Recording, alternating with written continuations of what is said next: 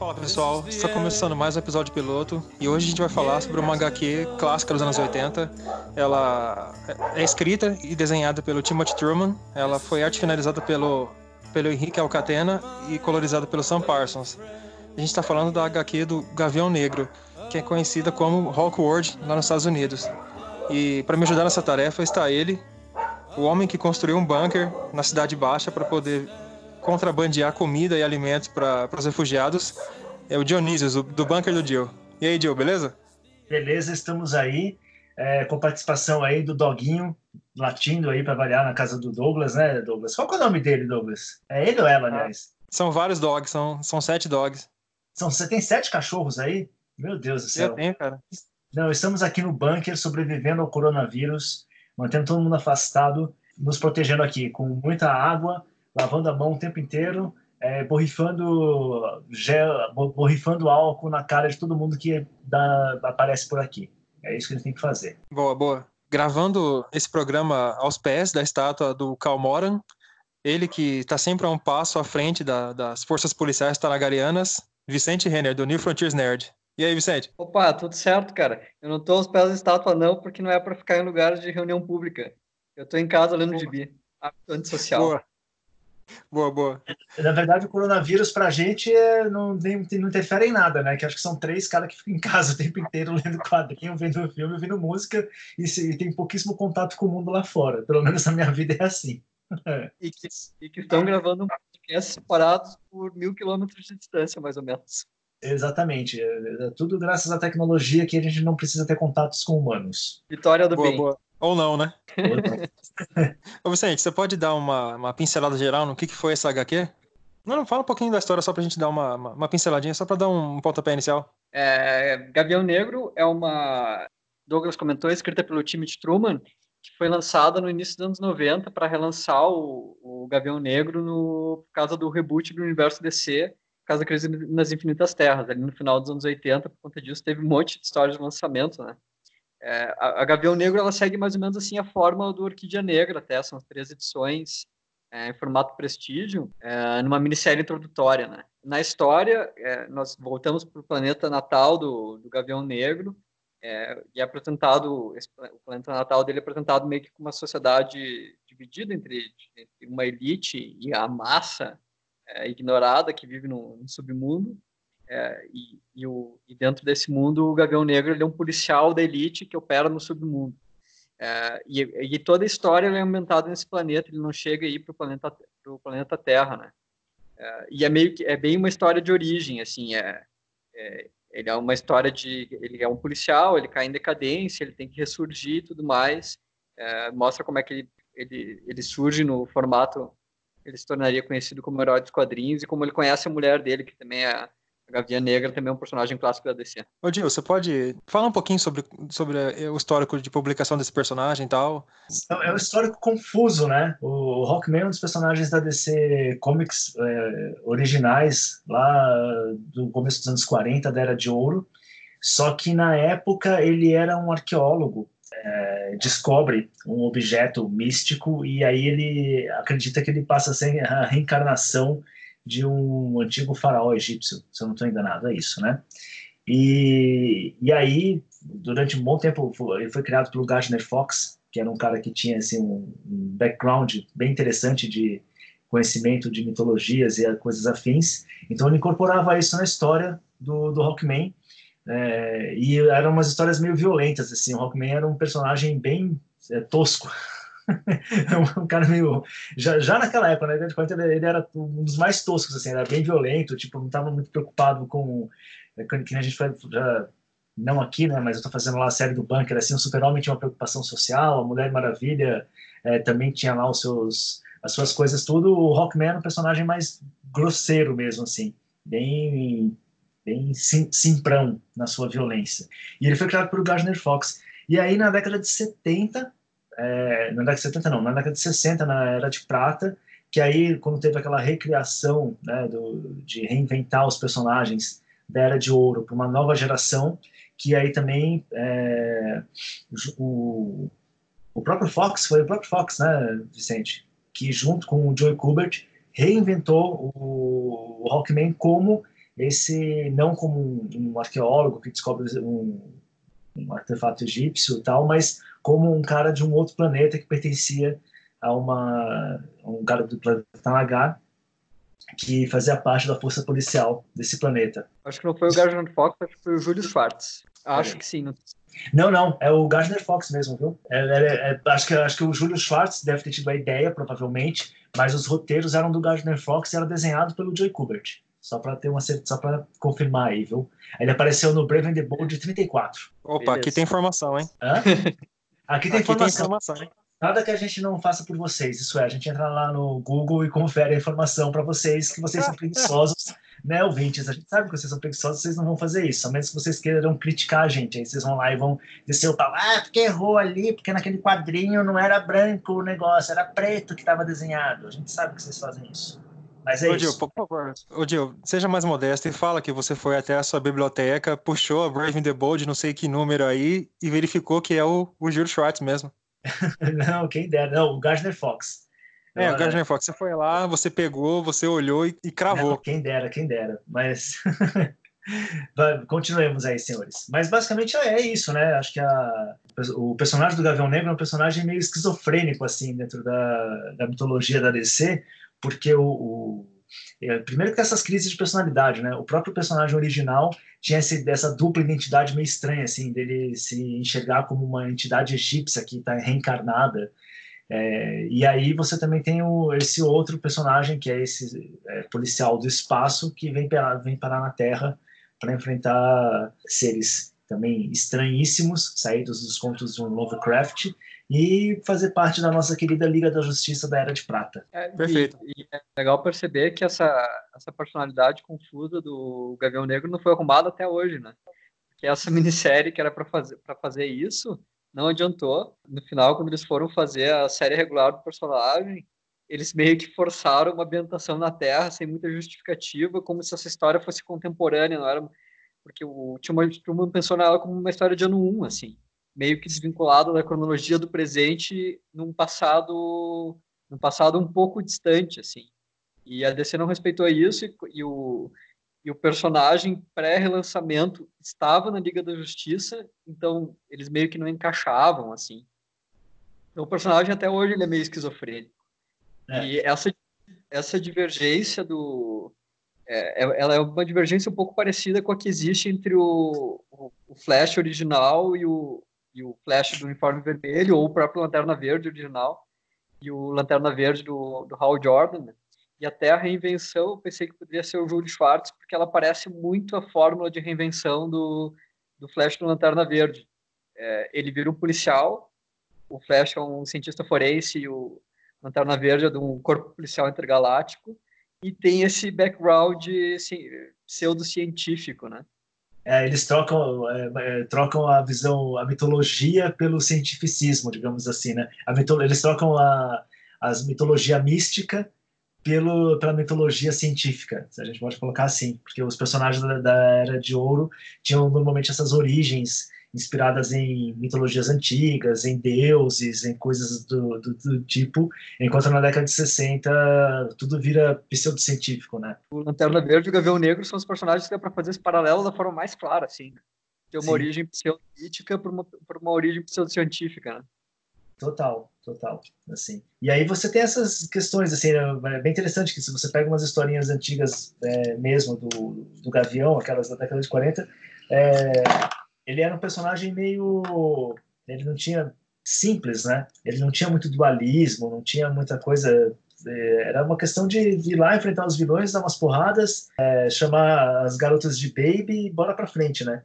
Se bem que tem uma coisa que é curiosa de se falar, que assim, a primeira personagem, eu, até não falei isso lá no especial da DC, mas uma das primeiras super-heroínas que surge antes mesmo da Mulher Maravilha é a Mulher Gavião, né?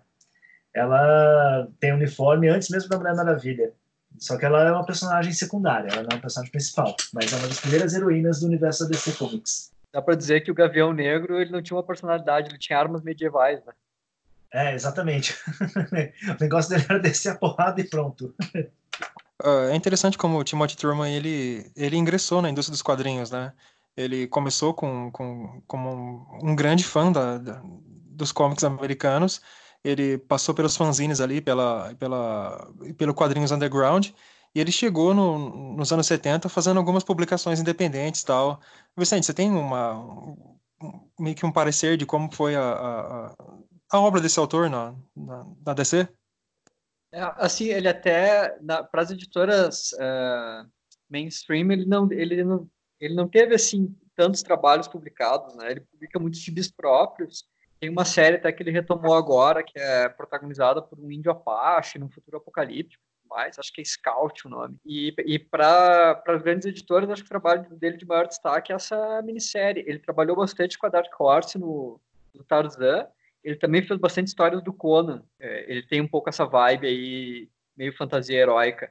Uma coisa que é interessante perceber no, no background dele como ilustrador é que ele começou a trabalhar como ilustrador de RPG, fazendo Dungeons and Dragons, essas paradas assim. E isso é uma coisa que dá pra, que eu acho que se, se, reflete nessa minissérie porque ela tem uma certa preocupação em fazer uma construção de mundo, né? O, a, talvez a, a, parte mais interessante da minissérie é como é que ele consegue construir a sociedade de Tanagar, ensinar, ensinar a questão religiosa, ensinar essa questão de classes, a relação com outros mundos, a existência de um império e tudo mais. Tudo isso parece truque de cara que jogar RPG, né? É, é uma série que é bem ousada nesse aspecto, assim, de construir um mundo mesmo, né? Ainda mais que ele tem só três edições para fazer isso, não é nenhuma maxi série, nem nada assim. Ele consegue trazer vários elementos ali de política, de religião, drogas, sexo, tudo, e é bem interessante o modo como ele consegue fazer isso com um personagem é, secundário, né? É uma baita história para um personagem secundário da DC Comics. É, infelizmente, como a gente comentou aqui no comecinho, ela não é muito lembrada hoje em dia, né? Mas também é porque venhamos e convenhamos, né? Quem vai se preocupar com um cara que tem se veste de urubu? é verdade. né? Os flamenguistas. É, tô zoando. Uh, pior que a história é boa pra caramba, né, meu? Tipo, é uma história assim, que é muito envolvente, assim. Ela tem um clima, um clima meio guerra nas estrelas, porque tem vários alienígenas, tem uns bichos meio estranhos que ficam aparecendo assim. Então ela tem um, um clima meio guerra nas estrelas, mas com uma pegada mais underground, assim. Que é, obviamente, mais violenta. Tem muito mais coisas interessantes, assim, que perpassam a série. A questão da idolatria, do fanatismo, a questão da descoberta é, espiritual e da liberdade interior do personagem. Isso é muito importante, que está tá muito presente na série. Então, ela é uma, é uma excelente HQ de ficção científica. Eu diria isso. No nível assim, do Camelot 3000. Em relação a esse negócio da, da semelhança com Guerra nas Estrelas, uma coisa interessante de perceber é que o, é, a, é o, a arte final do, Alcatena, que é um é, Henrique Alcatena, ele é um quadrinista argentino, tá vivo ainda, e ele, ele é um grande, dos grandes responsáveis por essa semelhança aí, porque o, o traço do Timothy Truman normalmente é, ele não era tão sujo. É, o, o Alcatena na arte final ele dá um pouco essa impressão de usa bastante rachura, deixa o negócio mais escuro, as, a, o submundo tem um aspecto bem decadente. E uma das características de Guerra nas Estrelas é essa questão do futuro velho, né? A história é ambientada no futuro, mas é um futuro no qual as coisas futuristas são velhas, as naves são decadentes, a Millennium Falcon e tudo mais. E o Gavião Negro ele pega bastante essa essa sensação aí, porque é, é, é uma história de uma sociedade futurista, mas é uma sociedade futurista que está no momento de decadência, né? da ah. elite é corrupta e meio venal, meio preocupada com prazeres apenas, entregues às drogas e tudo mais. E logo no início da, da, nas três primeiras páginas ali, a gente já é apresentado a um, a um, monólogo em primeira pessoa, né, que é uma marca registrada dos anos 80, que vê ali uma, a estátua do, do mito fundador da, de Tanagar, que é o Cal Moran, ele meio que tem aquela, aquela vibe de ser tipo o, o Rômulo e Rêmulo, né? O, o, o, herói fundador da nação, né? E ele tem essa característica de ser, de ser lendário, mas ao mesmo tempo ser uma figura histórica que eu achei bem legal. Sim, sim. É essa coisa que a gente está comentando aqui de como ele, o, o Timothy Truman consegue jogar esses elementos de mitologia, deuses e tal, e logo nas primeiras páginas, né? Assim, isso é bem impressionante e já mostra também aí essa relação entre o que é mito e o que é realidade, que é uma coisa bem interessante em relação ao personagem, né? A gente falou dessa esquizofrenia dele assim, do tipo, isso é uma coisa que ao tempo inteiro é questionada assim na série, é, o que, que é a verdade, né? Onde está a verdade assim? Tanto a verdade é, daquela sociedade que se como a gente comentou aqui, é um império, mas é um império claramente corroído e apodrecido por dentro, e ao mesmo tempo esses personagens que estão o tempo inteiro buscando descobrir quem eles são na, na série, em especial o Qatar Hall, porque o Qatar Hall ele faz parte aqui do, das forças militares do planeta, que é uma elite também, e a partir daí começa a ter essa é, das suas ações não contra impérios, não contra outras é, outras nações ou outros alienígenas, mas contra aqueles mesmos com os, com os quais eles estão dominando, né? É uma coisa muito interessante assim. Ele é um policial é, atuando dentro da própria sociedade e colocando os seres é, inferiores ainda mais, como eu brinquei aqui em um outro momento, né? Ele, é, os humilhados serão ofendidos. Basicamente é isso que acontece em Nagar na época. Tanto é que na, nas primeiras páginas a gente vê que aquele, o, aquele lagarto ele, ele entra em pânico quando ele percebe o barulho do helicóptero descendo.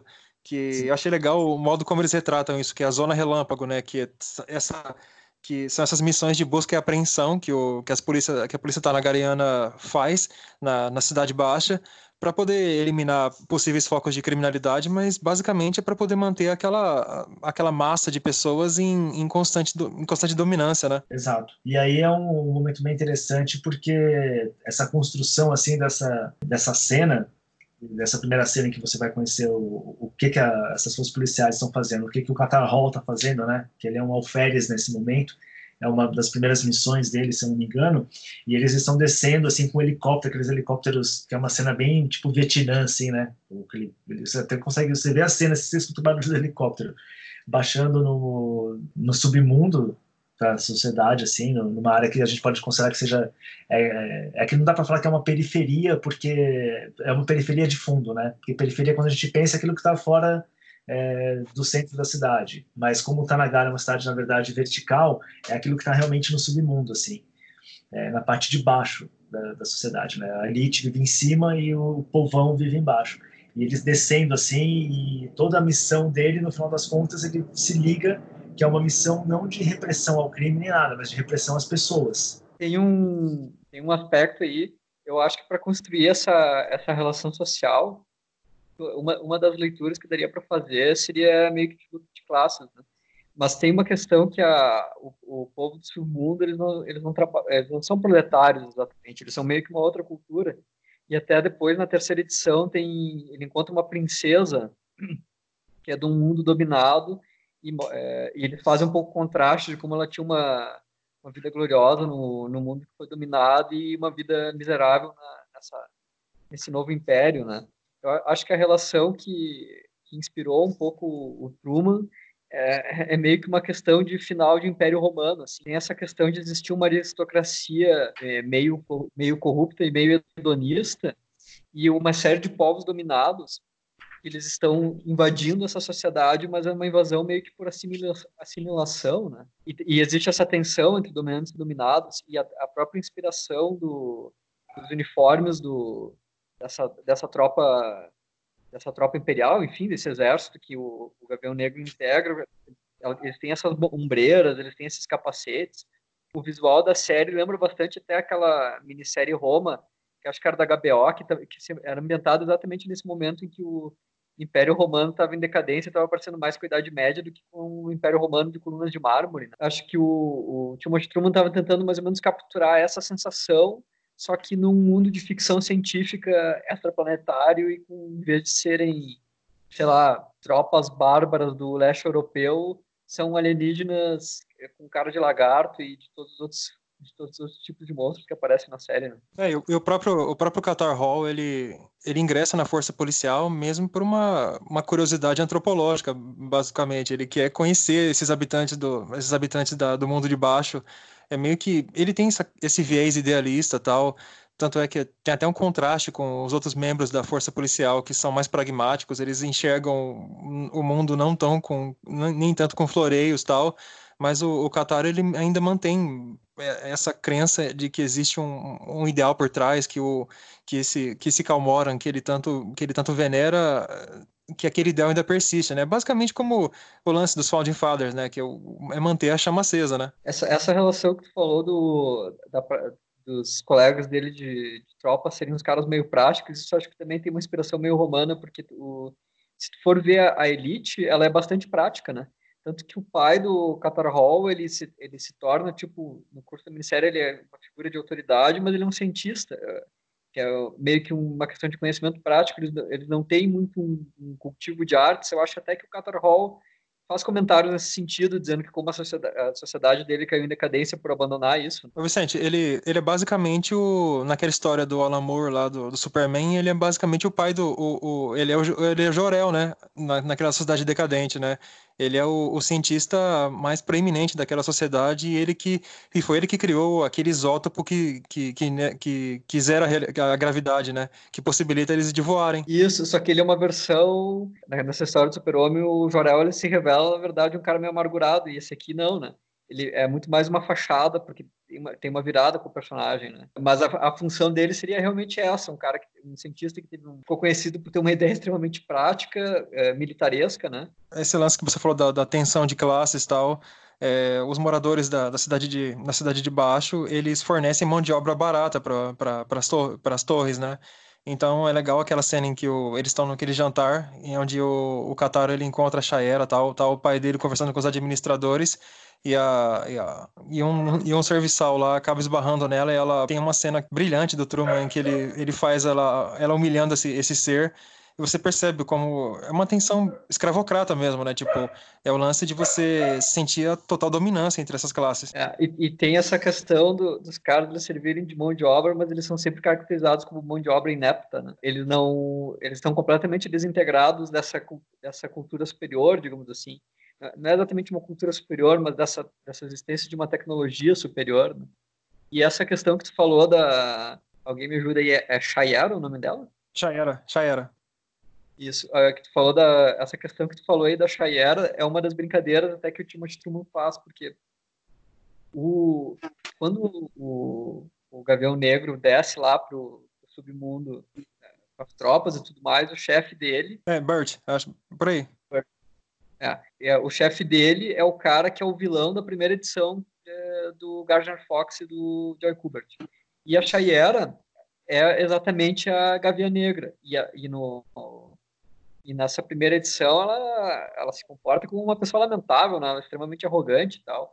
Então ele, é, ele meio que coloca já coloca essas surpresas pro, pro leitor que conhece o personagem, que ele se depara com o vilão da primeira edição como chefe do cara, ele imagina que vai existir uma traição, e ao mesmo tempo ele se depara com a chaieira e imagino que o leitor projetaria que existiria ali uma reforma do personagem, né, que não é o que não é o que acontece. Ela meio que ela tem todo aquele lance da, de ser alienada, né, de ser é uma característica da, da, da aristocracia decadente de ser de se manter alheia ao que está acontecendo à volta dela, né?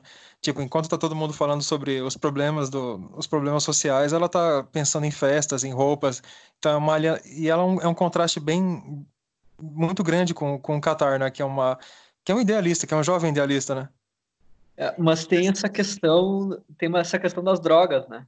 Que é, o, é uma forma de alienação e, e isso te, mostra meio que um consumo meio que desenfreado entre a elite, né? É, inclusive uma das cenas o próprio Qatar ele usa, né? É, drogas para poder, porque ele, ele de certa forma ele sente é, que tem alguma coisa errada ali naquele, naquela sociedade, ele se sente mal com aquelas situações. Então, ele usa drogas para tentar inibir é, esses sentimentos dele e meio que aceitar a, política e essa convivência com as drogas, tudo. E ele. É, é, isso depois vai ter um impacto na vida dele, assim, porque por enquanto ele ainda está, tipo, é, o coração dele ainda está prisioneiro é, desse universo, né? Desse mundo, desse, dessa elite corrupta, decadente que está ali e que vive uma outra realidade, digamos. Isso é bem interessante. E aí é uma questão também, é, essa coisa dos alienígenas e tal, né, dessa relação entre é, humanos e alienígenas, não que ele seja humano, mas humanoides e alienígenas, é uma coisa também que é muito tipo anos 80, 90, né? E tá o tempo inteiro, por exemplo, nos filmes de Guerra nas Estrelas, tal, é, no Inimigo Meu, é, que é um filme clássico lá do Wolfgang Petersen, lá do, de, dos anos 80 e tudo, que muito tem bom, esses, é, a própria série Jornada nas Estrelas também, assim, que tem sempre essas relações desse, dos humanos com é, esses seres esquisitos e diferentes e não sei o que que você não sabe exatamente o que são. E tem sempre essa busca por é, revelar essa humanidade desses personagens. E normalmente é muito interessante que essas como o Truman faz isso muito bem que ele faz isso de duas formas né? Mostrando a opressão é, dos Tanagarianos a esses a esses povos a esses grupos e também mostrando é, o medo que esses personagens é, né é, os lagartos, os aliens, tem até um momento em que aparece um pouco mais na frente da história uns macacos, digamos assim, e o medo que esses personagens têm dos humanos, né? É muito interessante isso, sim. É, e o, e esses, os humanoides, eles são associados com são associados com né? E a águia, ele, ele tem esse... Ele é um predador que ele, ele transmite muito bem essa ideia de uma é, elite verticalmente superior que intervém para é, intervém de forma relâmpaga para te fuder aqui no, no submundo, né? Sim, sim, exato. Eu, Odil, você falou da questão das drogas e tal. É, o, o Qatar, ele, ele utiliza esse, essas drogas meio para se manter entorpecido, né? Porque ele, ele basicamente não se encaixa naquela, naquela situação, né? É, é uma forma de você... É, uma fuga, né? é uma fuga, né? Uma forma de você inibir os seus sentimentos, inibir sua percepção das coisas e tentar, de alguma forma, se adaptar àquilo lá, né? Que é uma coisa bem interessante porque é um processo de é, apagamento da consciência que tá que vai acontecendo ao longo da série assim né e que é muito importante também uma coisa muito importante dos quadrinhos dos anos 80, assim, né? Que essa descoberta da sua voz interior, assim, isso é uma coisa que está muito permanente e presente nos quadrinhos dos anos 80, seja é, na mão de escritores como Frank Miller, Alan Moore, mas aqui no Timothy Truman também. Seguindo, a gente tem uma cena que, na minha opinião, uma das cenas mais, mais fodas da, da HQ, da minissérie, que é quando eles vão realizar uma caçada naquela ilha. O creme de la creme da, da, da aristocracia tanagariana vai lá para poder realizar a caçada. E eles caçam uma, uma raça, uma raça primitiva lá tal. E é, é, muito tocante, muito. Eu me emocionei bastante, né? Porque quem tem bichinho sabe como, como dói. É, a Chaera, ela, ela, ela mata alguns desses, desses, desses, desses seres primitivos e o, e o Qatar ele vai até, até eles para poder terminar o serviço, né? Para poder ele entra dentro de uma caverna e ele vê algumas pinturas rupestres onde esses seres primitivos eles eles demonstram qual que é a, a percepção deles da, do, dos seres alados da, dos, dos homens gavião. E é, é muito é... sensacional como e é, é muito é incrível como o Truman ele ele ele retrata essa situação porque e ele tem uma epifania de ver como como a opressão da, da, dos habitantes de cima é, é, cai sobre esse, essas criaturas, não é, Vicente? É, na verdade, é uma caçada em que vai justamente a Chayera e o Qatar, né? Porque tem uma tentativa ali de eles formarem um par, assim, e tal, por conta das origens familiares deles e tudo, então eles vão lá para se conhecer melhor. Só que aí eles realmente se conhecem melhor. O Qatar percebe que a Chayera é uma psicopata maníaca que tipo tem prazer em matar e, e ele tá lá, naquela coisa meio, é, quem sou eu, o que eu estou fazendo aqui e tal. E aí, justamente o que eu tinha comentado, né, de, que, de como o Truman consegue é, trazer essa percepção do, do medo desses personagens é, que são personagens alienígenas aos Tanagarianos e aí você tem essa percepção assim, do horror que eh, eh, essa elite termina causando nesses, nesses personagens. E aqui, na verdade, esses é, seres que eles caçam são meio nender, são neandertais, né? A gente pode Sim. considerar que eles são tipo como se fossem homens primitivos e aí a percepção do leitor é que realmente ele está caçando tipo os nossos antepassados, né? O que aconteceria se nós caçássemos é, um Neandertal, não um macaco propriamente dito, mas um Neandertal que tinha alguma percepção já de consciência, de, é, de identidade, de coisas desse tipo, tanto que eles desenham e tal. E é bem interessante que é nesse momento, quando o Katar percebe o horror é, que ele está perpetrando, é, que ele abandona, assim, o, ele tem um pingente, né, do, do ídolo dele, e ele larga o pingente, assim, é, na estátua. E é bonita a cena tudo. Eu acho que é muito interessante porque o Timothy Truman tem uma visão que não é uma visão dogmática da coisa, mas ele consegue é, justamente trazer uma sensibilidade humanista para a história sem ser dogmático, sem ser uma coisa do tipo. É, afetada, né? Afetada, exatamente. Porque na verdade aquilo que importa é uma das grandes aventuras do homem ainda, que é poder caçar, poder participar de uma tourada, essas coisas todas assim. Eu não tenho nada contra isso não. Rodeio e tal, eu acho mal barato essas coisas. Só que ao mesmo tempo tem essa coisa de que o homem tem essa, esse sentimento de caridade para os seres inferiores e tudo, e que uma coisa é você ter é, enxergar como uma coisa esportiva, como uma coisa legal e não com esse masoquista, na verdade, né? É, que está nessa história, que está na, na, percepção da Shaera, que é como eu falei, ela tem esse prazer sádico de matar, né? Porque é óbvio que é, existe uma, um componente na, na, caça, na tourada, é, no boxe, existe obviamente um, um, componente de violência e até um pouco de sadismo, mas é, tem que tomar certos. É legal você lembrar que de vez em quando a gente pode ser mais humano do que a gente merece, ou do que a gente é. Essa questão que vocês estavam falando ali do sadismo.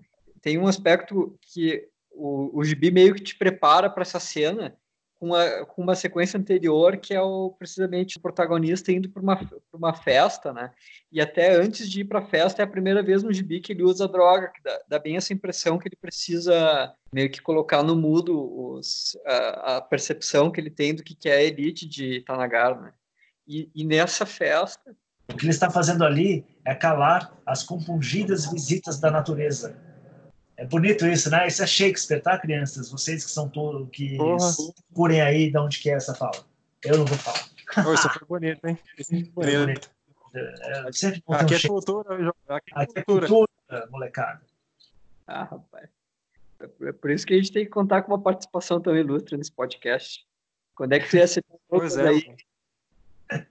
Tá Shakespeare aí, Douglas.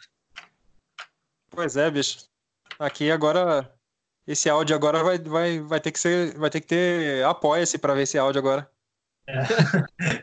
Continua aí, Vicente. Sua... E, e, é legal de perceber como nessa cena que é, que esse jantar, é, ele consegue caracterizar é, extremamente bem essa, essa arrogância decadente, afetada da, sociedade, da alta sociedade de Tonagar. Na, na primeira página, tu já tem o, o essa, essa elite, esses aristocratas, com esses, eles estão com essas roupas de águias, que é uma coisa completamente carnavalesca e, e combinadas com umas roupas que parecem meio que aristocracia europeia do século XVIII.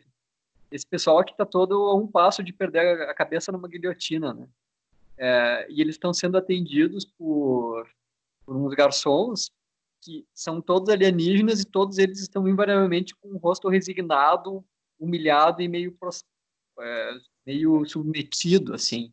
E, ao mesmo tempo, é, é uma, é uma sociedade que ela é meio velha. As pessoas, essas, esses aristocratas, tirando o protagonista e a Chayera, eles têm todos uma, uma cara de, de galã de filme dos anos 50 que se perdeu na se perdeu na cachaça. Eles são meio carecas, mas eles têm os penteados meio super elaborados e tudo mais. Então, é, é, já dá todo um já dá todo um contexto de uma sociedade que é, meio gira em torno de futilidades, né? E aí a questão do sadismo nessa caçada é um pouco isso, porque a, a, o comportamento da Chayera durante a caçada ele é completamente fútil. Né? É, ele, ele, ela mata esses, ela atira nesse nesse homem de hospital e meio que deixa ele para morrer de forma agônica, é, sem garantir nenhuma dignidade, né? que é, seria uma coisa que um caçador, é, um caçador de verdade não faria, né? Nem que nem que fosse ele iria lá para pegar uma para pegar a recompensa, ele não simplesmente não deixaria o animal agonizando para para desaparecer, né? E, e daí também é legal perceber que como grande parte dessa futilidade, desse sadismo é sugerido pelo Timothy Truman de um jeito visual, não necessariamente no, no diálogo. Sim, não, sim. isso realmente é, esse é perfeito mesmo. É o, o modo como ele, como a cena foi construída, eu achei de uma é de uma sensibilidade muito muito muito tocante assim, cara. É, é, não, não se trata nem de uma caça esportiva, sabe? É, é o prazer de matar mesmo, sem nenhum tipo de, de, de remorso. E é interessante que você falou da cena da, do jantar, porque numa seguindo um pouco, indo um pouco para frente, nós vemos que o, o, a tensão social começou a, a, elevou o tom, né? E esses seres da, da, da os seres da superfície, eles, eles começam a praticar atos terroristas, né? A gente vê um desses garçons, ele, ele, ele carrega um, um artefato explosivo para dentro da, da, daquele salão de, de festas, e a gente vê que a Shaera perece nessa, nesse atentado, né? Que é uma é, cena muito, tá muito impactante. Do, você está falando já do segundo volume, né? É. Isso, isso. Já entrando é, nele, já. Já entrou no segundo volume da, da história, assim, no segundo capítulo da história, assim, que já dá uma avançada boa tal. Que é, que é bem interessante. E o, o legal é que, só para é, essa cena que você está falando aí do, do ato terrorista, né, da, que acontece, ela antes dela tem uma homenagem bem explícita ao Guerra nas Estrelas, né, que a gente tinha comentado, que é o Qatar treinando com umas bolas de que ficam atacando sim, ele assim, com a espada tal, que é a coisa do Luke Skywalker, né, das cenas aquelas bolinhas assim, é totalmente Guerra nas Estrelas isso.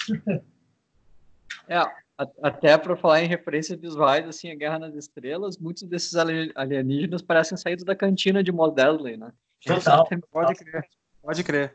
Na, na, primeira edição, essa cena da janta tem aquela parte é, que a gente tinha comentado antes, que tu mesmo tinha comentado, Douglas, que tem a, ela humilha, o, a Chayera humilha um, um, um, habitante do submundo, que é um garçom e tal, e ele, ela meio que tropeça nele, e ela humilha ele, e assim Sim. que ela primeira coisa que acontece é um monte de gente ir nela e dizer: Você está bem, querida? É um. É, mostra muito dessa, dessa questão da empáfia, né? É, porque ela se comportou que nem uma canalha, ela tropeçou no cara, ela humilhou o cara e as pessoas se preocupam com os sentimentos dela, né? Sim, pode crer. E o é interessante que o é o mesmo garçom que carrega a bomba até ela, né? Sim, é uma vingança. Na cena da caçada também tem um negócio interessante que o, o protagonista da série, o Gavião Negro, no, nos gibis originais, lá no, tanto no, na Era de Ouro quanto depois na reinvenção da Era de Prata, o Gavião Negro ele realmente tinha essa, essa relação com armas antigas. É, ele era um arqueólogo e ele era um colecionador. Até a propaganda da, da série original era uh, ele usa as armas do passado para combater os inimigos do presente. E na cena de caça ele está usando um rifle que, que as pessoas dizem para ele que é um rifle antigo, né? Então esse, esse, personagem ele também é um arqueólogo, só que da cultura é, da cultura tanagariana alienígena. É, uma coisa que é importante a gente ressaltar assim, é, dessa questão aí, até é, dessas homenagens ao passado, o, o Timothy Truman, ele é, conheceu o Gardner Fox, né? E eles eram amigos e tal. E aliás, uma coisa interessante é que o, o Truman ele resolveu fazer também o Gavião por conta dessa amizade com o Gardner Fox. Uh, que ele, era, ele gostava muito da fase do, do Fox do Joey Kubert, assim, então ele achou que dava para é, resgatar o personagem, assim, com esses elementos clássicos misturados com essa visão moderna e com uma pitada aí do, do Edgar Rice Burroughs, do John Carter, né? Esse é um gancho importante que puxou aí, cara, porque o, essa, eu li uma entrevista do Timothy Truman que ele disse que a ideia dessa minissérie, na verdade, era do Gardner Fox. Ele conheceu o Gardner Fox, eles eram amigos, ele comentou, e eles discutiram uma possibilidade de fazer uma minissérie do Gavião Negro. Uhum. A proposta da DC só foi chegar muito tempo depois. Uh, no, no, caso, um editor da DC, que agora não lembro quem era, uh, se aproximou do Timothy Truman e perguntou se ele teria o interesse de participar de um relançamento de algum personagem da DC, e ele logo lembrou do Gavião Negro e dessa ideia que ele tinha tido para fazer uma minissérie com o Gardner Fox. Só que daí o Gardner Fox já tinha falecido e ele foi é, foi adiante sozinho. Sozinho não, porque ele está muito bem acompanhado do, do Alcatena e do Sam Parsons, mas é, não com a companhia do Gardner Fox na segunda edição a gente já vê que o Qatar ele fica bastante abalado com a morte de Achaera e tal. Ele parte para uma missão de vingança contra, contra esses criminosos que supostamente realizaram um atentado terrorista. E ele vai junto com o pelotão dele para poder fazer.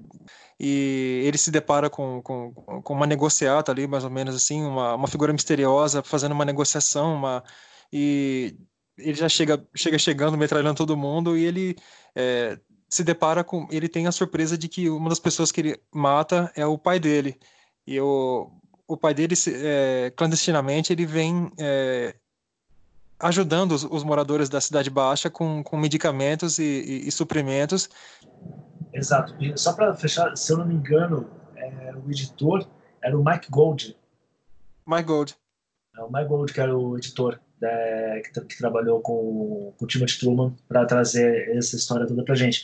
E essa é interessante essa ideia do, de que é o pai do, do Qatar está ajudando é, o pessoal que mora na cidade baixa a sobreviver, né? Porque ele é um membro da elite e que tem essa preocupação social e ele termina só que diferente de, de certas elites ele coloca realmente o dedo na reta né ele vai lá e desce e está envolvido com essa com essas operações que não são operações de violência, são operações de proteção e saúde, né? Ele quer ajudar as pessoas. É uma questão humanitária mesmo, né? Uma questão humanitária mesmo. Uhum. Ele, é, e é interessante essa essa questão é, do meio do que é o momento que ele ele conhece o pai dele, digamos assim, é, porque ele também não sabe que o pai dele está lá fazendo missões humanitárias. E aí ele percebe que o, o pai dele também enfrenta essa contradição que ele que ele está percebendo na sociedade, só que ele está meio que renegando. Na verdade, a primeira edição e a segunda edição está aqui. O conflito dele é exatamente é, ele tentar descobrir uma forma de é, de resolver essa contradição que ele percebe entre uma elite decadente e um, e um submundo e, e, e, ser membro de uma tropa imperial que, é, que subjuga as pessoas e tudo mais. É, e, ele, e ele se entende isolado nisso, né? É, e com a morte do pai dele, ele, ele, é quando ele percebe que, na verdade, ele não estava isolado e que essa, essa contradição outras pessoas estavam enfrentando também é, de outras formas sem que ele, não, sem que ele percebesse. Sim, o, o que fica evidente é que o, o, o superior dele no, no batalhão sabia da, das atividades do pai dele e deixou que o Qatar matasse o pai, né? tipo, meio que incriminando o, o Qatar para poder tirar ele do caminho, porque ele já tinha uma rixa né, durante a, a, a, história. E o Qatar ele é condenado ao exílio pelo tribunal tanagariano e ele vai parar numa ilha.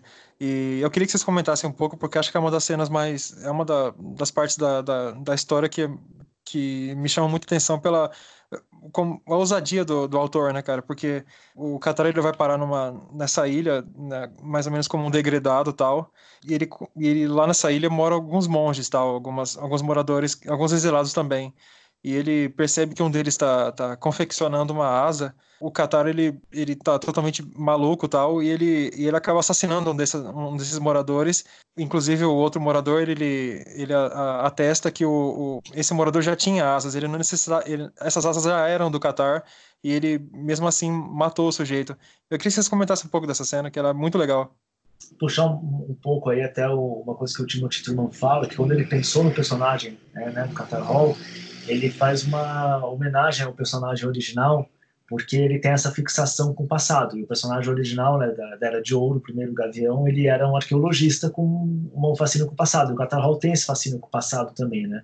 E é esse fascínio que transparece em vários momentos na história, que é ele tentando entender qual que é o legado é, da civilização dele no final das contas. E aí, nessa cena da ilha, eu acho que ele descobre que o legado dele, antes de tudo, é a violência, né? Porque a primeira reação dele é do isolamento, o ressentimento, tudo, e quando ele vê esse, esse preso, que na cabeça dele também é um cara preso, né? Se, se ele tá lá como preso, o cara também é um preso. É, ele vê aquilo e enxerga ali a possibilidade de fuga, né? A possibilidade de pegar, roubar essas asas desse cara e poder fugir daquele lugar, assim, e através da violência. E o momento em que ele realmente assassina o cara é um momento extremamente pesado, assim, que lembra um pouco a questão do Caim e Abel, porque ele pega uma pedra, né? ele esmaga a cabeça do cara com uma pedra, assim. E, e aí, quando. É muito interessante, porque toda a trajetória dele, é, de decadência moral e espiritual e de embotamento da consciência dele, termina combinando no assassinato, e um assassinato de um inocente e pior ainda, um assassinato de inocente que queria fazer o bem para ele. E aí é que ele cai em si e você passa por um processo muito interessante, que é um processo de perdão e de redenção, né? Porque esse outro personagem que está na ilha com ele, ao invés dele julgar e condenar o Qatar Hall, ele entende que é um pecado, aqui é um pecado grave, uma violência extrema, mas que todos nós temos nossos pecados e que, antes de tudo, ele precisa perdoar a si mesmo, o Qatar Hall, para começar uma jornada de reconstrução da própria consciência, de uma reconstrução da sua personalidade. É, e aí é uma cena muito bonita que novamente a gente remete aí a grandes clássicos do, da, da história, assim, né? Seja o Luke Skywalker treinando para ser Jedi, seja o, é, o Daniel San treinando para ser karateca e por aí vai. É, o, bom, em, em relação a, ao simbolismo dessa cena, é, é, essa sequência na ilha, eu acho que ah, é uma das, uma das sequências mais bonitas do, dessa HQ. Em, em relação ao simbolismo, não tem nem o que acrescentar aí no que o, que falou, já, já, já é a análise perfeita, né? É, uma, uma coisa só que eu vou destacar mais para o lado pelo lado simbólico, mas digamos é, pelo lado quadrinhos mesmo, é que a página que o Gavião Negro mata esse é, mata esse esse não sei se é bem um monge, enfim, esse co-prisioneiro que estava fazendo as, as asas, ah, ela é desde o ponto de vista da narrativa de gibis, assim, ela é um desbunde total, é, e é uma coisa que só os quadrinhos conseguem fazer. Tipo, ela começa com, a, com o, o, Gavião Negro esmagando a cabeça do cara com uma pedra, e é uma, é uma imagem extremamente dinâmica, ela é praticamente uma, é uma explosão, é quase uma imagem abstrata, assim, formada só por riscos. É, não é nem, assim, a, a ação que está acontecendo não é nem propriamente compreensível, porque tu é, não enxerga direito qual é a posição que o é, que, o, que o outro prisioneiro tá, né? E aí alterna para um quadrinho que só é os olhos do, do Gavião Negro e, e são os olhos é, o Timothy Truman desenha de uma forma que eles é, a, a, e o colorista parece que eles estão injetados em sangue, tu vê que são uns, uns olhos completamente ensandecidos e tomados pela violência. E aí volta para aquilo que ele está olhando e a, a, asa que o cara está fazendo nunca parece uma coisa tão medíocre, né? É, ela, ela ela parece um, um instrumento de, de, voo completamente inepto e precário. É, dá essa sensação da banalidade da violência que o cara praticou e da, e da sede de sangue que ele tinha. E exatamente no quadrinho seguinte é meio que ele celebrando isso com um sol vermelho, assim, emoldurado numa imagem que é extremamente icônica, né? É, então é uma, é uma página que tem só quatro quadrinhos, é, desde o ponto de vista da, do, de desenhar alguma coisa de forma realista, ela, ela, ela praticamente não faz isso, desde o ponto de vista, digamos assim, dos fatos narrativos, ela é muito sutil, é, ela só é uma, ela alterna sensações, assim, que ela te mostra, que, e, e, essas sensações, elas mostram precisamente o que, é a, o descenso de uma pessoa para violência total, né? É, é, uma, é uma página genial que ele desenhou ali. Não, e, e é uma dessas coisas assim, do, é, é a expressão da violência no seu extremo, né? Porque é uma violência total contra um inocente, assim. E como falei, tem esse, esse lado muito simbólico carregado de ser uma pedra, de ser tudo, é, do personagem ter asas. Então tem toda uma uma simbologia cristológica, né, ou que você pode colocar aí, ou cristã, na verdade, né, não tanto Cristo, não tanto em relação só ao Cristo, mas na verdade a própria, ao, próprio perdão cristão, a culpa e o perdão cristão, tudo é, desse mal que a gente carrega. E aí você tem essa esse momento assim em que ele vai começar a descobrir e a reinventar a própria personalidade dele, né? Que é um, também um, uma trajetória que envolve não só o aspecto físico, porque tem que lembrar também que ele já estava meio viciado em drogas e tal, então ele também tem esse, essa perturbação mas de controle mental e espiritual, assim, eu acho muito bonita a cena. E vem num... passa-se um bom tempo, assim, né? Até ele ser, ser redescoberto e trazido de volta a, não a civilização, mas a cidade baixa. É, e justamente o, o, esse, a cena em que ele é trazido de volta a Tanagara, ele já fica ele já fica, ele já repara nos uniformes dos soldados que vão buscar ele e já percebe que existe uma, uma, uma que a moda mudou e ele está totalmente deslocado nessa, nessa nova civilização, né? E a partir desse momento que ele encontra, que ele encontra essa iluminação interior, que ele ele rompe com o seu passado e se torna uma nova pessoa, ele entende que ele precisa ele precisa é, trilhar um caminho do bem Então, no caso, ele vai morar na cidade baixa para poder ajudar aquelas pessoas, assim como o pai dele fazia, né? Então é muito legal ver essa, essa jornada de, de, de autodescobrimento, né? Para ele poder ampliar o escopo de, de, de, de possibilidades. Então, é, é cara, essa HQ é sensacional. E na verdade existe aí um paralelo que é o seguinte, né? À medida que a provavelmente ele deve ter passado uns bons anos lá, acho que dá, dá a entender que ele passou mais ou menos uns 10 anos isolado na ilha, né? Porque ele isolado nessa ilha. E quando ele volta, é uma coisa assim, ele é, se desenvolveu espiritualmente com a consciência dele, assim, ele, ele reconstruiu a si mesmo, né? E se tornou uma pessoa melhor enquanto a sociedade decaiu porque o, ele percebe que os soldados são mal treinados, os soldados têm umas pichações nos uniformes, você não tem respeito ao uniforme, a, então provavelmente não existe mais um, uma hierarquia é, é, respeitada, assim, que é aquilo que é, é uma coisa muito do René Girard, que você percebe que existe uma crise de, de é, uma crise de degraus, uma crise de, de, uma crise hierárquica dentro da sociedade, né? uma crise de degraus hierárquicos dentro da sociedade. Então tudo fica mais é, misturado, mais confuso e você não sabe exatamente é, qual que é a, a ordem e correta daquela sociedade, como que ela funciona, como que a hierarquia daquela sociedade funciona. Você percebe aí que essa crise de está bem presente já nos uniformes e no própria na própria sociedade assim. E aí, como eu falei no começo, esse paralelo de que ele, como indivíduo, se torna melhor do que aquela sociedade que está em decadência, né? O superior dele, enquanto ele era enquanto ele era membro das forças policiais, ele também é o rei do submundo, né? Então ele meio que faz essa ponte entre, entre ser o, o, o... É, que é essa crise de essa crise de degraus hierárquicos, exatamente, entendeu? Em que as coisas é, não têm mais é, não fazem mais, é, não correspondem, né, os valores não correspondem à sua realidade, digamos assim. É mais ou menos como a gente tem um presidente que é miliciano. Sim. Entendeu? É, existe aí uma, é uma crise de valores, uma crise de hierarquia que você olha e fala assim, bom, peraí, o cara é presidente do país ou o cara é chefe de uma milícia? Né? É mais ou menos isso que a gente está que pode usar esses termos aqui e tal para deixar bem claro para as pessoas o que, que o quadrinho está trazendo para gente.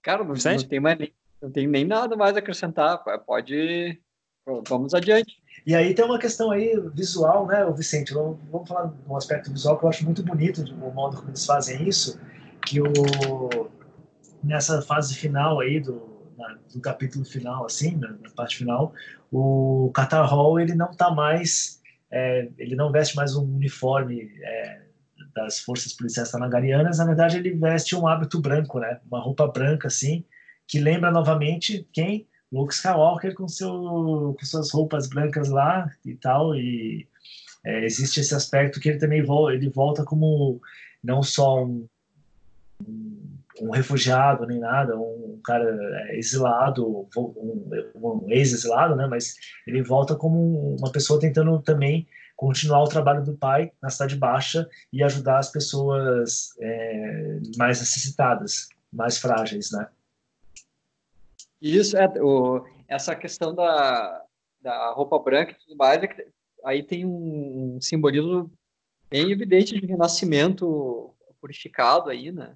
E é um, um, negócio interessante em relação a esse renascimento que o, ele trabalha, que ele é, na, na verdade, o, o, que ele está fazendo, é, ele encara não como uma destruição dos valores tanagarianos, mas como uma retomada dos valores tanagarianos. Né? Tanto que é. É, a imagem do, desse ídolo é, de Tanagar, que é, acho que é Caldoriano o nome dele, é, é, na terceira é, edição, ela começa a reaparecer sistematicamente e sempre de uma forma mais digna. E tem uma tem, um, tem uma página que não chega assim no splash page, porque tem outros dois quadrinhos, mas que a imagem proeminente é ele reencontrando quem ele acha que é a, quem lembra ele, a, a Chayera, que morreu no atentado terrorista, e ele está diante dessa estátua e ele está dizendo para ela, nós já fomos um povo bom, é, então, de novo, tem exatamente esse aspecto de é, retomar, é, retorna, é, retomar um, um, valor que foi corrompido por uma ideia de uma ideia meio militarizante é, e, e, e, posteriormente feísta, digamos assim, porque tem toda essa questão é, dos caras, dos soldados serem desajeitados e ter fichação e essa degradação, e não é só uma degradação moral, uma degradação estética também. E tem uma, e um aspecto assim, interessante aqui nessa, na, no, no, primeiro, no primeiro arco da história, o Qatar ele usa armas de fogo, né? E nesse segundo arco ele usa uma espada que é uma coisa também de recuperação da tradição, que você pode até pensar em quem, Vicente? Em quem? Que queria resgatar a tradição usando espada e não sei o que mais? E o Kiyomishima. Isso aí, ó. Olha Falando... aí. Opa! Ó o Merchan, hein? Sucesso. Quer dizer que... Só levantei a bola, Vicente. Corta aí agora. É, é, aproveitando então o gancho, vamos fazer uma publicidade extremamente sutil da última resenha do New Frontiers Nerd, que relaciona o preço da desonra, o gibi do Hiroshi Hirata, com a obra literária do escritor japonês Yuko Mishima. É, de certa forma, devemos ficar felizes que na sequência de Rank World, é, foi a série mensal do Gavião Negro, escrita pelo Timothy Truman e desenhada pelo John escrita pelo John Ostrander, que então o Gavião Negro não tenha conhecido, não tenha cometido suicídio ritual aí, Dionísio, é isso que quer dizer? é, pois é, na verdade, não, quero dizer que é muito interessante, porque é, existe aí uma. É, você pode comparar aí o reacionarismo do psicótico do Mishima, né, que termina se voltando contra ele mesmo, com esse humanismo é, conservador do, do Qatar Hall, que é uma questão de valorizar as tradições, o respeito ao, ao legado é, que ele do legado do, dos antepassados dele, mas de uma forma digna, de uma forma que justamente enfrenta é, os horrores é, dessa sociedade decadente e que tenta servir como um modelo de humanidade, de honra e de perseverança e dignidade. Não um, e ele não quer tipo impor a sua vontade ou qualquer coisa do gênero. Ele quer só é, eliminar, é, digamos assim, aqueles que abusam justamente é, desse legado, que abusam da história é, do pai, da história dos antepassados dele, que abusam do poder que ele que é, eles herdaram, assim porque é aquela coisa, poder sem responsabilidade e sem, e sem humildade é, corrompe completamente os homens, né? E aí é justamente essa questão bem interessante que é, corrompe ao ponto do cara, do personagem, do vilão principal, assim, é, deformar o próprio corpo com, usando uns bichos esquisitos que ele come, assim, é um nosso esquisitíssimo, assim. O, isso, essa, isso que eu estava falando, esse contraponto daí que dá, dá para fazer entre o, o Mishima e o Gavião Negro tem esse aspecto de, de despreendimento, né? Porque o, o Gavião Negro ele está fazendo o bem, digamos assim, como parte dessa jornada pessoal dele, né? Ele, ele entende que o, o bem não como uma das consequências é, é redimir, seria redimir a sociedade, resgatar os valores, mas ele está pensando sobretudo na questão dele fazer a caridade é, porque é a coisa certa para ele. Enquanto o Mishima ele tinha esse aspecto muito forte de querer redimir a sociedade japonesa, né? Não redimir-se necessariamente, né? É, na verdade, é, é, o, a diferença principal é que, como você falou aí, o, o, o Qatar Hall, antes de tudo, é uma redenção humanitária, né? É uma busca pela, pela humanidade daqueles personagens que vivem na Cidade Baixa, é uma, uma busca da própria humanidade dele, e, e, e isso é bem diferente de uma ação militar, né? Ele só parte para o pau quando, no limite, ele precisa eliminar o vilão lá, e ele é um policial, e é uma sociedade violenta, então ele tem que resolver essa questão aí. É, mas também é uma questão que é muito interessante porque ele não resolve, ele tenta resolver da forma mais digna possível, né? Só que aí, justamente, o inimigo dele é tão monstruoso, tão deformado, e aí é, é interessante porque é uma deformação da alma que se. É, explicita no, no corpo do, do personagem. Né? O personagem termina virando um monstro, assim, é muito interessante, assim. E isso é legal, porque uma, uma coisa que, se, que essa minissérie tem é que ela é, um, ela é, é uma típica minissérie dos anos 80, assim, ela, ela tem muito desses, muito dessas características é, dos grandes gibis dos anos 80 que reinventaram os personagens clássicos da DC. É, e, o, e, o, personagem, o vilão, como eu, como eu comentei, ele, era o, ele é o vilão da primeira história do, do Gavião Negro, e ele tinha esses poderes de se transmutar. Só que é, esses, esses poderes eles eram apresentados de forma extremamente ingênua e tudo mais. Ele era simplesmente um, um, um vilão que virava monstros, né? É, e o Timothy Truman é, é, ele, ele, ele dá para o personagem toda essa, toda essa, todo esse simbolismo aí que o, o Dionísio estava comentando, né? É, que, e, a, e, essa, esse revelar de complexidade, digamos assim, personagens aparentemente ingênuos e, e, bobinhos é uma, é uma das coisas que os melhores gibis da DC fizeram nos anos 80. É, um exemplo bastante claro disso é o Super-Homem do Alan Moore, a história é, para o homem que tem tudo, né?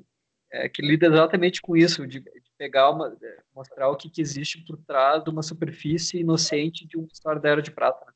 É um pouquinho antes da, desse do confronto final com, com, com, com o vilão, a gente é apresentado a, a uma policial que é que realiza realiza algumas rondas na cidade baixa e ela o, o Katara nesse momento ele tem uma ele lembra automaticamente da Shaera pela pela por ela ser ruiva, lembra muito ela.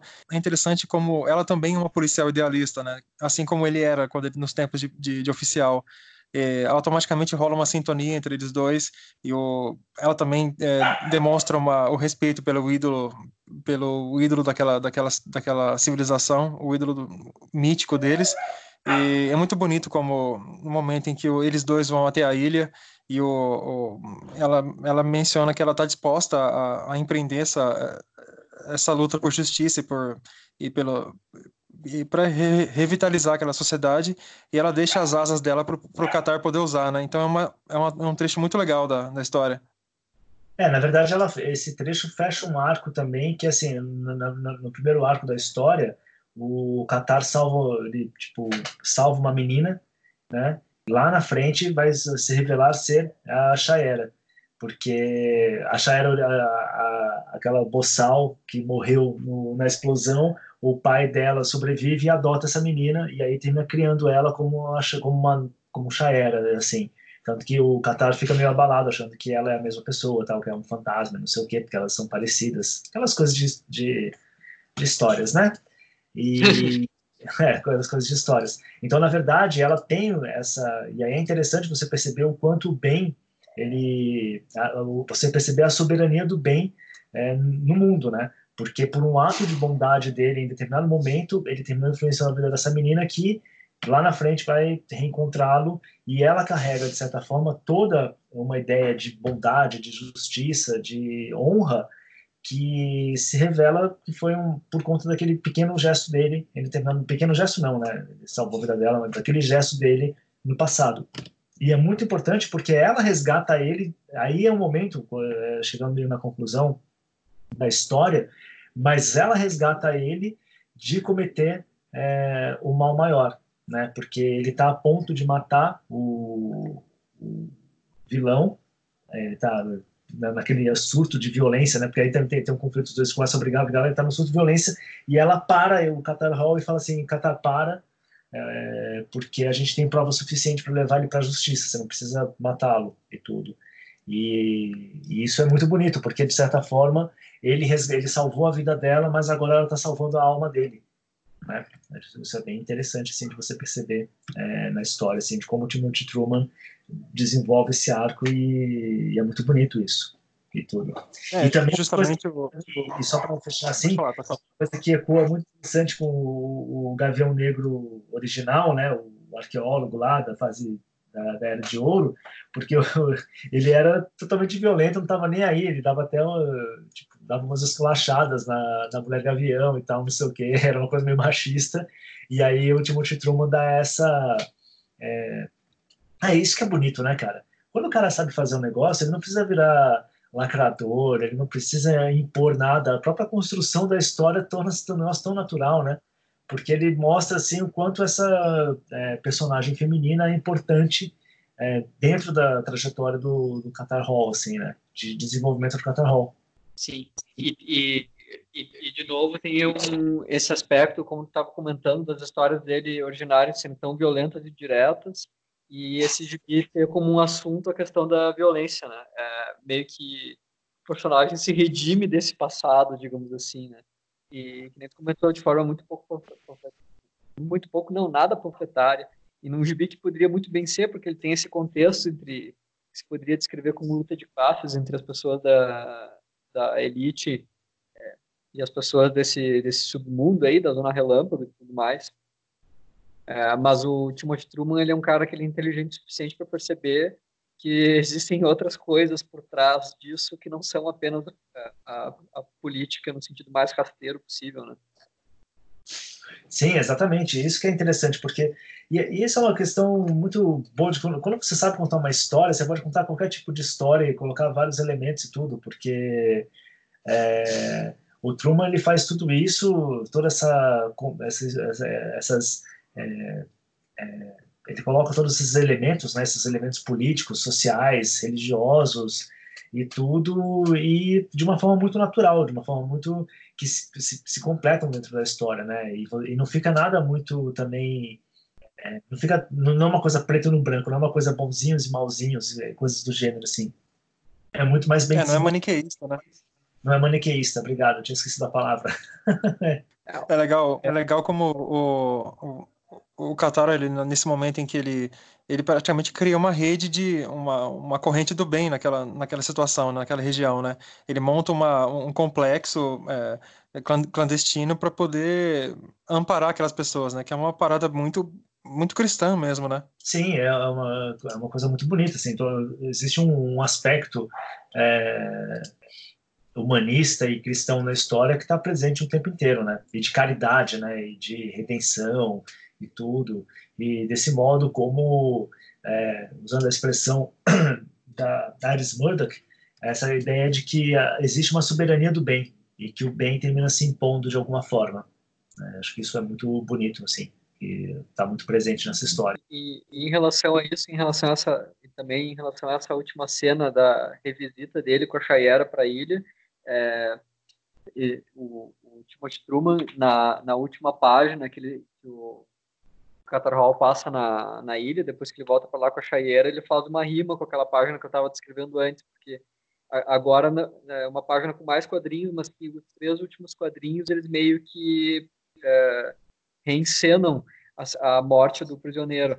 Só que agora ele não, ele não a primeira, a, o primeiro quadrinho não é para mostrar ele esmagando a cabeça do cara com uma pedra, mas para ele percebendo que as asas estão ali, que ela devolveu para ele, é, de novo um quadrinho que é um, detalhe do rosto dele que não tava não é mais um, um, um rosto é, é, um rosto dominado por sangue digamos assim não tem mais aqueles olhos injetados e vermelhos mais muito pelo contrário é um rosto mais impávido e branco. É, e o quadrinho dele agora sim num, num, verdadeiro clímax, digamos assim, porque agora até ele está no topo de uma montanha, erguendo as asas é, para um sol que não é mais aquele sol é, vermelho meio diabólico, né? É, é, fecha o arco dele com a ilha, digamos assim, que começou com um sacrifício injusto e violento é, e termina com as mesmas ações, mas agora com uma espécie de redenção pela caridade, pelo fato de ela ter dado asas para ele de volta. Eu acho que, cara, é, existe aí uma, um grande período dos quadrinhos, né? O Vicente até comentou isso daí num, quando ele fez a divulgação de um dos últimos programas do Bunker sobre esse período aí da década de 80, em que a DC Comics lançou realmente algumas das obras mais estudadas dos quadrinhos, algumas das melhores obras dos quadrinhos e aquelas que são mais estudadas. Então existe um período aí muito rico de quadrinhos, de, de autores trabalhando com quadrinhos, o que eles trazem de coisas interessantes e tudo. O Timothy Truman com o Hawkman é um desses, é um desses autores, né? Que as pessoas não comentam muito e tal, e que é uma pena, porque realmente mereceria aí um espaço muito maior é, dentro das nossas referências é, de cultura pop, de um, um, cara que sabe construir uma história em quadrinhos e tudo, e novamente aquilo, né, a força de uma história em quadrinhos, as grandes possibilidades de interpretação e de narrativa que você tem com uma história em quadrinhos. Eu acho muito impressionante, assim. O Truman É, ele tem outros personagens. Eu lembro quando acho que a primeira vez que eu li alguma coisa do Truman não foi nem o Gavião Negro, foi o foi o, o Green Jack que eu li dele assim, que era bem legal. Mas acho que foram uma das poucas coisas que eu li dele assim, fora o Gavião. Eu não lembro agora. Ele tem alguma coisa mais depois assim que ele fez? Ele fez aquela. Ele fez, uma, ele fez duas minisséries do Jonah Rex pela Vertigo. Isso, isso mesmo, verdade. Eu tenho essas histórias. Nossa, eu tinha esquecido. Eu realmente precisava reler, assim. Nossa, obrigado, Douglas. Vou reler esse final de semana, assim que sobrar um tempinho. é verdade, eu tenho. São muito boas essas histórias. É, é, são bem demoníacas, né? Um Jonah Rex menos cowboy, mais tipo enfrentando umas forças muito estranhas, assim. É bem sinistro mesmo é bem sinistrão, assim, e tal. Mas é isso, né, cara? Eu acho que o, o a grande sacada, assim, é que é, quadrinhos é, um, é, um, é engraçado, é, é um entretenimento que é barato, né? Tipo, acho que você consegue achar essas edições aqui do Rockman sem, sem, sem pagar muito caro, é, é barato e que tem uma qualidade que, putz, cara, é muito impressionante, assim, né? Tipo, você vê aqui, a gente fez um monte de referências de filmes e séries, não sei o quê, de, de cinema e tal, é, que estão incorporados aqui no Hawkman, mas ela mesma é uma. Cara, três gibizinhos aqui que você lê, você fica impressionado, você aprende um monte de coisa, você educa a sua consciência, você é, sai menos. Depois dessa leitura, assim, você sai um pouquinho melhor, assim, né, um pouquinho mais humano, um pouquinho mais caridoso com as pessoas que vivem na cidade de baixo, digamos assim. E, cara, é isso aí. E viva Gardner Fox, viva Joe Kubert e viva Truman Truman. viva. Vicente? Beleza. É, cara, tudo isso que o, o, o Gil falou é verdade e eu assino embaixo. É, mas essa minissérie, ela também tem um, um outro lado que é, ela mostra, ela não necessariamente é a sua história, mas ela revela um, uma das limitações que os quadrinhos têm. E, e, é uma das coisas que acabou cortando essa onda aí do, do, do final dos anos 80. É, essa minissérie ela se lê com uma história só. É, se quem está aí, quem ficou interessado em, em ler essa história é, por, por causa desse episódio, não precisa se preocupar com isso. Ela é uma história com início, meio e fim, tudo mais. É, só que a DC ela nunca soube é, transpor essa reinvenção do personagem para sua linha. É, é, essa, essa personagem, essa minissérie, ela transforma o Gavião Negro num personagem muito interessante. E eles não souberam, uh, não souberam desenvolver o personagem nunca mais. Uh, essa, ela ficou meio que esquecida uh, dentro do, do próprio do, do universo DC. Ficou meio esquecida no, dentro do universo DC. Eu não digo nem necessariamente como a questão da cronologia, porque a gente está velho demais para ficar se preocupando com a cronologia desses personagens aí é, mas até como universo de referências temáticas para desenvolver o personagem e tudo mais. É, o que aconteceu foi o seguinte: essa minissérie foi lançada, foi um sucesso. Eles chegaram para o Timothy Truman e disseram: tu tem que socar isso aí numa série mensal. Não, não, não foi exatamente. É, teve um, um, uma, essa, essa necessidade de, de se conformar e de tirar o que a história tinha de bom para se adaptar para um modelo que permitisse a editora publicar esse tipo de histórias todo medo que seria inviável. No caso, eles só queriam meio que retomar uma marca, alguma coisa assim. Né? É, e isso foi uma, uma das coisas que acabou é, murchando, digamos assim, a onda dessa renovação de personagens nos anos 80. É, que no final eles conseguiram grandes criadores para contar grandes histórias e para reinventar seus personagens, só que com muita frequência eles não conseguiram é, dar continuidade as ideias que essas, essas, uh, essas reinvenções, digamos assim, propunham.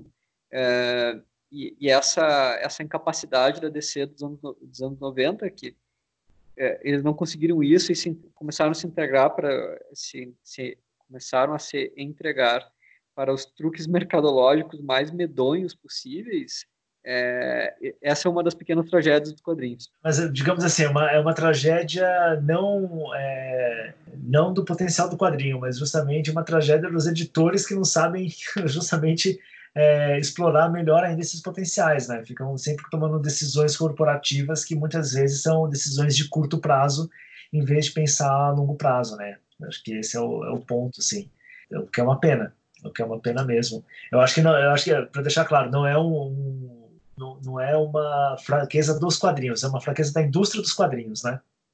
Exatamente, é. das, das condições concretas pelas quais eles muitas vezes são. Aí a palavra-chave é o explorado. Né? Porque é, é, um pouco. Por isso que existe até aí uma, uma vantagem, né? Se você parar para pensar com essas. É, com séries mais fechadas, personagens mais é, fechados e tudo, mas esses grandes personagens mais mitológicos, né? Digamos assim, que vai desde o Super-Homem, Batman, o Gavião, Mulher Maravilha, Quarteto Fantástico, Homem-Aranha, tudo eles são tão maiores do que qualquer coisa que tudo é possível com eles também, né? Então existem 2 milhões de.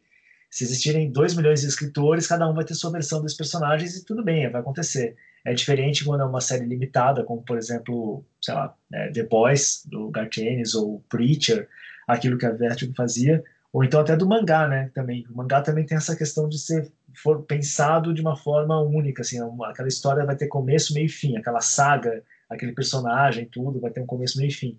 Esses grandes personagens do, do mainstream dos quadrinhos, né, da DC e da Marvel, são os personagens eternos que vão virar tudo que você possa imaginar. e às vezes é, boas ideias ou ideias fantásticas como essa saga do, do Gavião ficam soterradas por um monte de lixo, e aí tudo bem, mas pelo menos a gente teve esse momento de brilho, assim, esse momento de é, que redime todo o resto, a meu ver, assim. E também a gente também tem que deixar de ser um pouco é, aí criando um pouco, tendo essa essa questão de pensar na soberania do bem, né? Sei lá, a gente, os quadrinhos da década de 40 eram considerados lixo. E hoje em dia eu estou aqui lendo as histórias da Mulher Maravilha, é, da década de 40 e eu acho uma delícia todas as histórias, assim, são muito boas, você dá risada, você curte, não sei o quê, e tá aí, para mim é uma preciosidade, entendeu? Então, isso que a gente considera lixo, quem sabe um dia alguém não esteja aí justamente uma criança de 10, 11, 12 anos tá lendo esses gibis hoje em dia e achando que são o máximo. É, talvez a gente que esteja errado. é muito chato você ser velho e ficar falando, é, porque os quadrinhos da década de 80, na época que eu era garoto tal, não sei o que tal, é, é, meio foda, né? Tipo, sei lá, cara, vai ver, tem aí os caras gostando das coisas que estão sendo feitas e tal. Eu, eu tenho esperança sempre. O cara fica parecendo fã velho de rock tem que escutar Led Zeppelin. É, não, porque Led Zeppelin que era bom, porque Metallica com Cliff Burton que era bom. Mano, você tem 20 anos, você nem sabe quem é o Cliff Burton, tipo.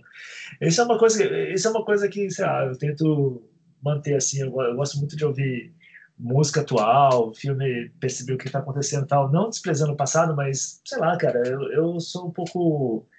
É, eu tenho um olhar caridoso com quem produz arte, assim. Realmente eu, eu gosto, assim, da, dos jovens como fazem arte e tal, não sei o quê.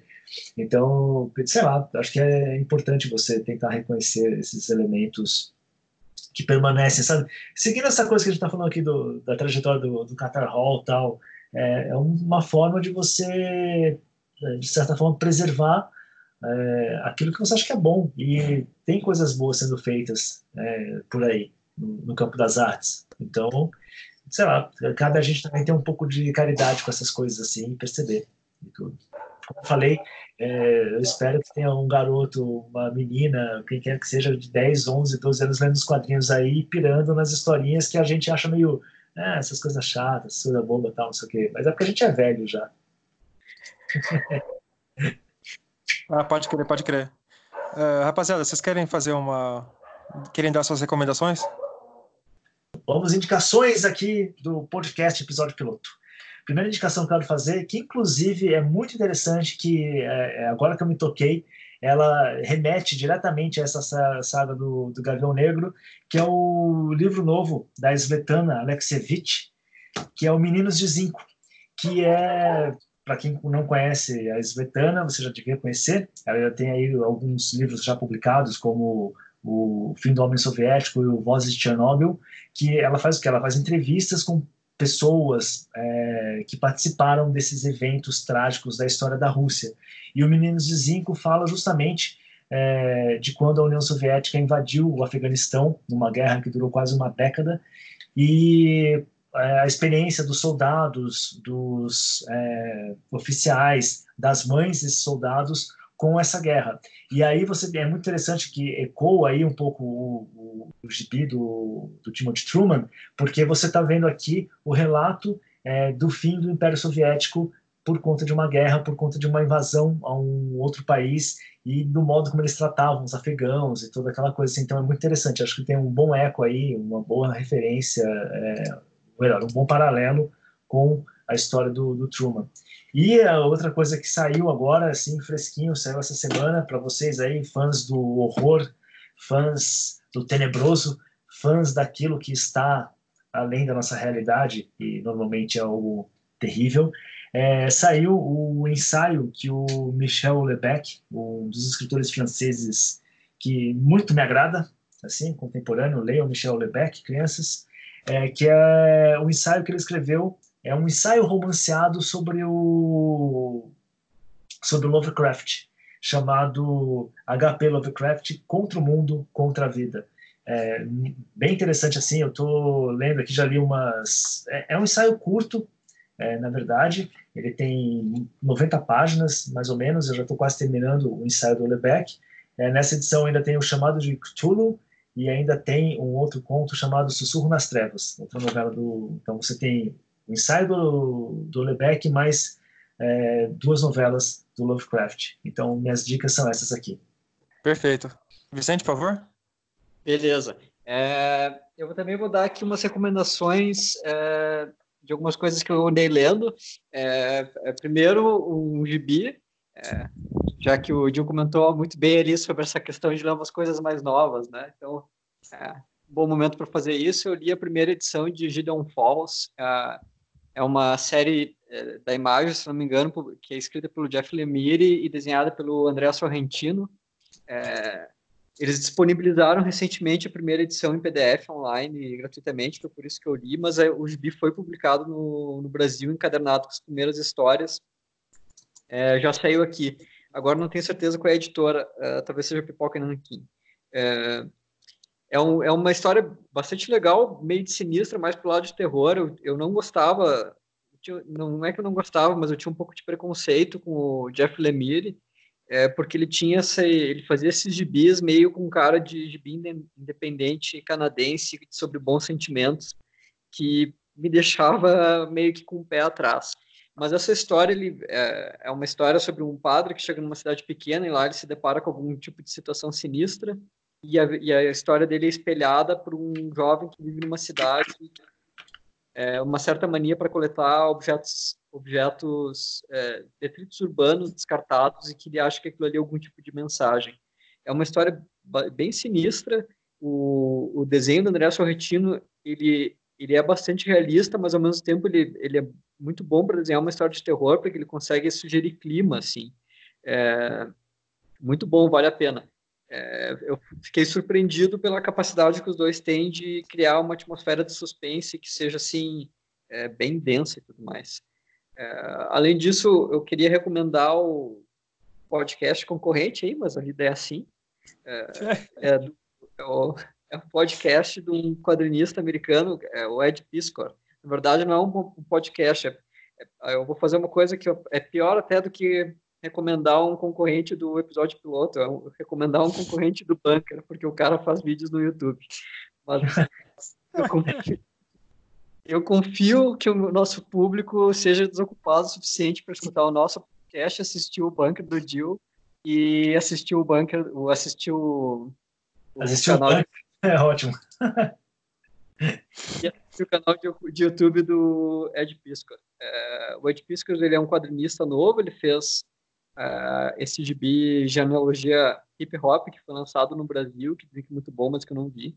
É, ele também lançou um gibi pela Marvel que ele reconta a história dos X-Men, que parece bem interessante, está na minha pilha de leitura. É, e ele é meio que um filho das pessoas, é, um filho dos anos 90 dos quadrinhos, então ele tem uma visão um pouco mais diferente do que esse nosso saudosismo pelos 80 e tal. No, no, canal de YouTube dele, uma das entrevistas que ele fez é com o, o Todd McFarlane até. É, Opa! Ele, ele é um cara que sabe muito de quadrinhos. É, ele, ele faz até ele faz entrevistas, tem essa do McFarlane, tem uma com o Tom Scioli, que é um outro quadrinista atual, que fez uma biografia do, do Jack Kirby em quadrinhos, é, e ele, ele é amigo do Ed Piscor, eles têm um estilo bem parecido, na verdade. É, e ele, ele também relê grandes entrevistas que o Comics Journal fez, Então é um, é um canal de YouTube que vale bastante a pena seguir. Inclusive, Vicente, nesse, nesse canal mesmo, ele tem uma. Ele fez, ele fez uma entrevista com o Dave Gibbons, né? Sim, recentemente fez uma entrevista com o Dave Gibbons, exatamente. É, ele, não, ele não tem até muitos seguidores, mas ele está conseguindo entrevistar gente bem graúda, né? Ah, pode crer. E imagina ter o Dave Gibbons numa chamada do Skype, hein? A gente acha. Eu, vou fazer o jabá, só que eu vou fazer o jabá pro Vicente. Porque o Vicente tem o melhor é, blog de quadrinhos dessa jossa desse país, quiçá aí, é, do hemisfério ocidental, que é o News Frontiers Nerd, que é onde ele faz resenhas estupendas, fantásticas, muito bem detalhadas, muito bem estudadas sobre o que tem de melhor nos quadrinhos fe feitos até hoje, assim. Tipo, é um baita canal, eu aprendo, assim, muito com o que o Vicente faz, o Vicente tem me ajudado aí numa série do Bunker e tal, mas fora isso, as resenhas que ele faz são grandiosas, assim, realmente, é, a dedicação que ele tem com, com a nona arte é, é uma coisa que você não encontra por aí, e ainda mais nesse nível de escrita, de detalhamento, de pesquisa não só é, da história é, por trás das histórias, da história por trás dos criadores, mas também de técnicas, é, de é, avanços é, de estilo, de vanguardismo mesmo do quadrinho, daquilo que tem de melhor, e ao mesmo tempo também trazendo sempre referências que você pode considerar aí literárias, pode ser dizer, ou psicológicas, ou espirituais, ou metafísicas, as suas análises, assim. Eu recomendo, em especial, a análise que ele fez sobre o que foi quando eu fiquei amigo do Vicente, né? Então é legal o pessoal saber disso. Foi quando eu fui procurar para fazer uma pesquisa sobre o Holy Terror do Frank Miller e o melhor texto que eu já achei assim na internet sobre o Holy Terror é do Vicente, que está lá que é muito bem explicadinho do porquê que é uma das grandes obras do Frank Miller, além de outras coisas mais. E o Vicente também é um colaborador do Bunker. É, o Vicente vira e mexe escreve uns textos especiais é, e exclusivos para você que assina o Bunker do Jill pelo Apoia-se. Então, também você aí está convidado a ter acesso a um material inédito do Vicente. Ele faz isso porque é um cara muito gente boa e muito caridoso, porque... é, muito obrigado, Vicente. Então, um agradecimento público aí para você também. eu vou recomendar, então, fazer o jabai do Bunker. É, eu não escrevo os textos para o Bunker por caridade, eu escrevo, é, na verdade, é o contrário, eu escrevo por orgulho, porque... É, é, é, uma, é um orgulho gigante que eu tenho poder participar de um projeto é, tão qualificado quanto esse que o, o, Unidos toca aí. É, e, sobre o, o, e sobre o apoio, o, o, apoio do bunker e os vídeos, a maior propaganda que a gente pode fazer é exatamente esse, é, é, é esse episódio de podcast aqui. É, o Unidos tem essa, essa, essa questão de conseguir sacar o valor da cultura pop e fazer as associações com, a, com o que algumas pessoas poderiam chamar de alta cultura e tudo mais. É, é uma apreciação muito genuína, muito sincera e, e, e muito é, um respaldo em conhecimento, digamos assim. O, o, o Dionísio não é um palpiteiro, né? É, e antes, o, o Douglas estava comentando que um dia talvez a gente consiga fazer uma participação do, do, do Dave Gibbons no episódio piloto.